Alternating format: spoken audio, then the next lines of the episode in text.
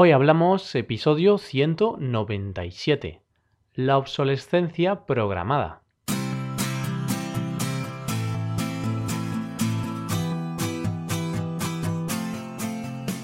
Bienvenidos a Hoy Hablamos, el podcast para aprender español cada día.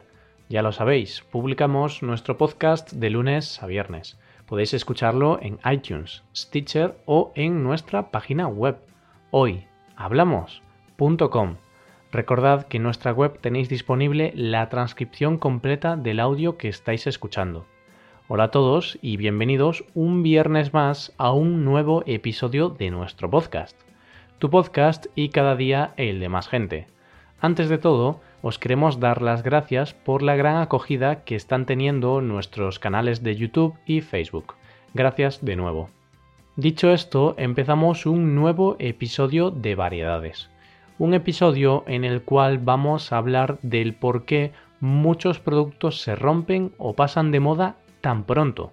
Esperamos que os guste. Hoy hablamos de la obsolescencia.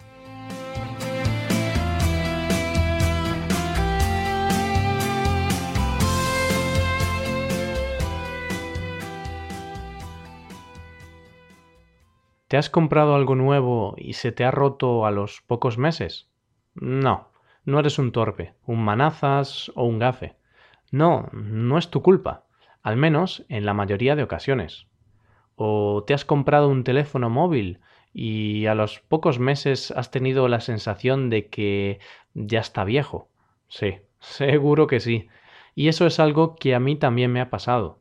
Pues bueno, evidentemente ahí pasa algo, y ese algo se llama obsolescencia. Obsolescencia. Esa es la causante de que muchos productos se rompan antes de tiempo, funcionen mal o los consideres como viejos aunque los hayas comprado hace unos meses. De la palabra obsolescencia viene precisamente el adjetivo obsoleto. No sé si lo has oído en alguna ocasión. Algo obsoleto es algo anticuado o inadecuado a las circunstancias, modas o necesidades. Sabiendo esta definición, podemos hacernos una idea de lo que estamos hablando. Por ejemplo, actualmente las máquinas de escribir están obsoletas. Con la llegada de los ordenadores, una herramienta que mejoraba a la máquina de escribir, estas máquinas se quedaron obsoletas en poco tiempo. Este es un caso de obsolescencia. Y sí, este es un caso, digamos que positivo.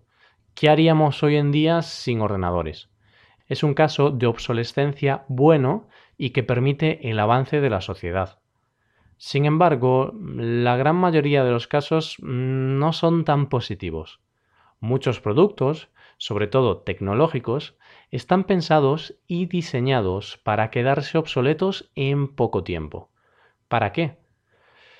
Pues es bastante sencillo. El motivo de esta obsolescencia es para que tengamos que comprar otro producto y gastemos más dinero. Injusto, ¿verdad? Lo cierto es que pocas empresas se salvan. La mayoría programa sus productos para que tengan una vida útil limitada. Vaya, para que duren poco. A esta limitación de la vida de los productos se le conoce como obsolescencia programada u obsolescencia planificada. También, como verás en unos segundos, existe la obsolescencia percibida.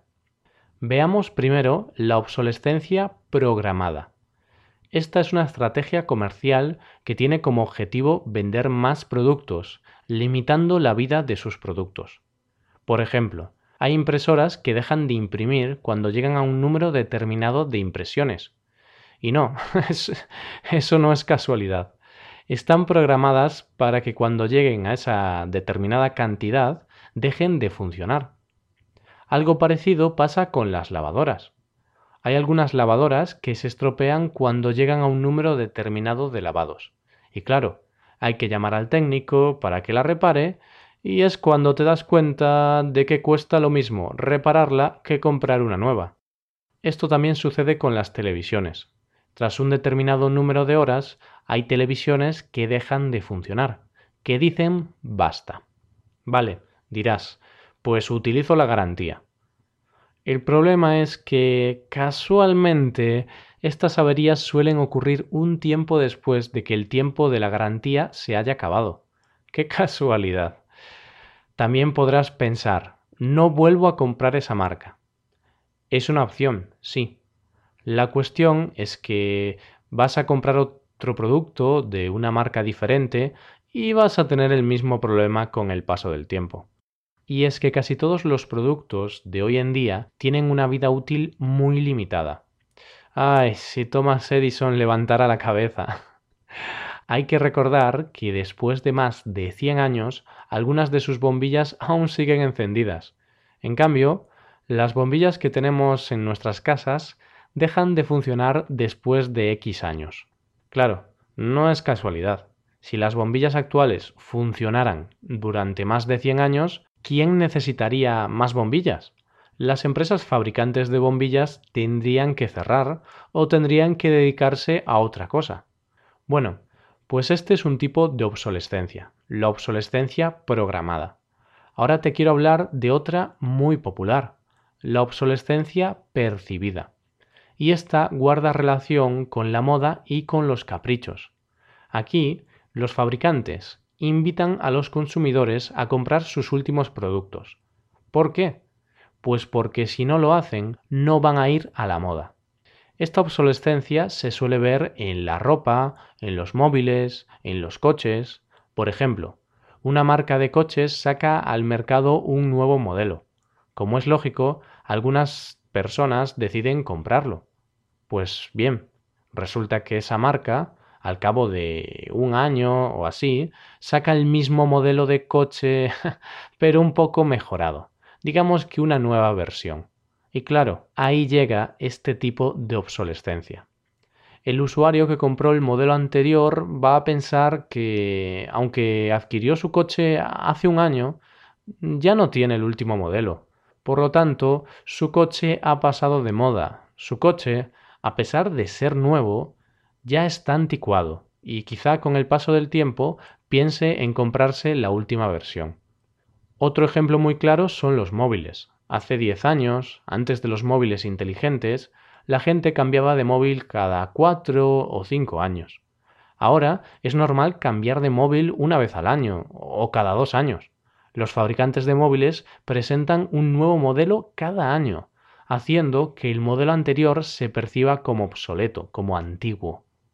Este tipo de obsolescencia, la obsolescencia percibida, afecta a la necesidad que tienen los consumidores de sentirse aceptados y de sentir que van a la última moda. Es decir, es una táctica de las empresas para apelar a la emoción del consumidor y hacer que así compre un nuevo producto. Si sentimos que nuestro móvil está anticuado, pues nos da un poco de pena, nos pone un poco tristes y, al final decidimos comprar uno nuevo porque sentimos que este teléfono mm, ya no funciona tan bien como antes, aunque en realidad siga funcionando igual de bien. Este tipo de pensamiento está íntimamente relacionado con el consumismo. Muchas veces compramos cosas que no necesitamos. Y es entonces cuando empieza el famoso círculo vicioso de comprar, tirar, comprar, que realmente no acaba nunca. Lo ideal es comprar cosas que necesitamos. No obstante, algunas veces nos dejamos empujar por las marcas y compramos cosas que están de moda.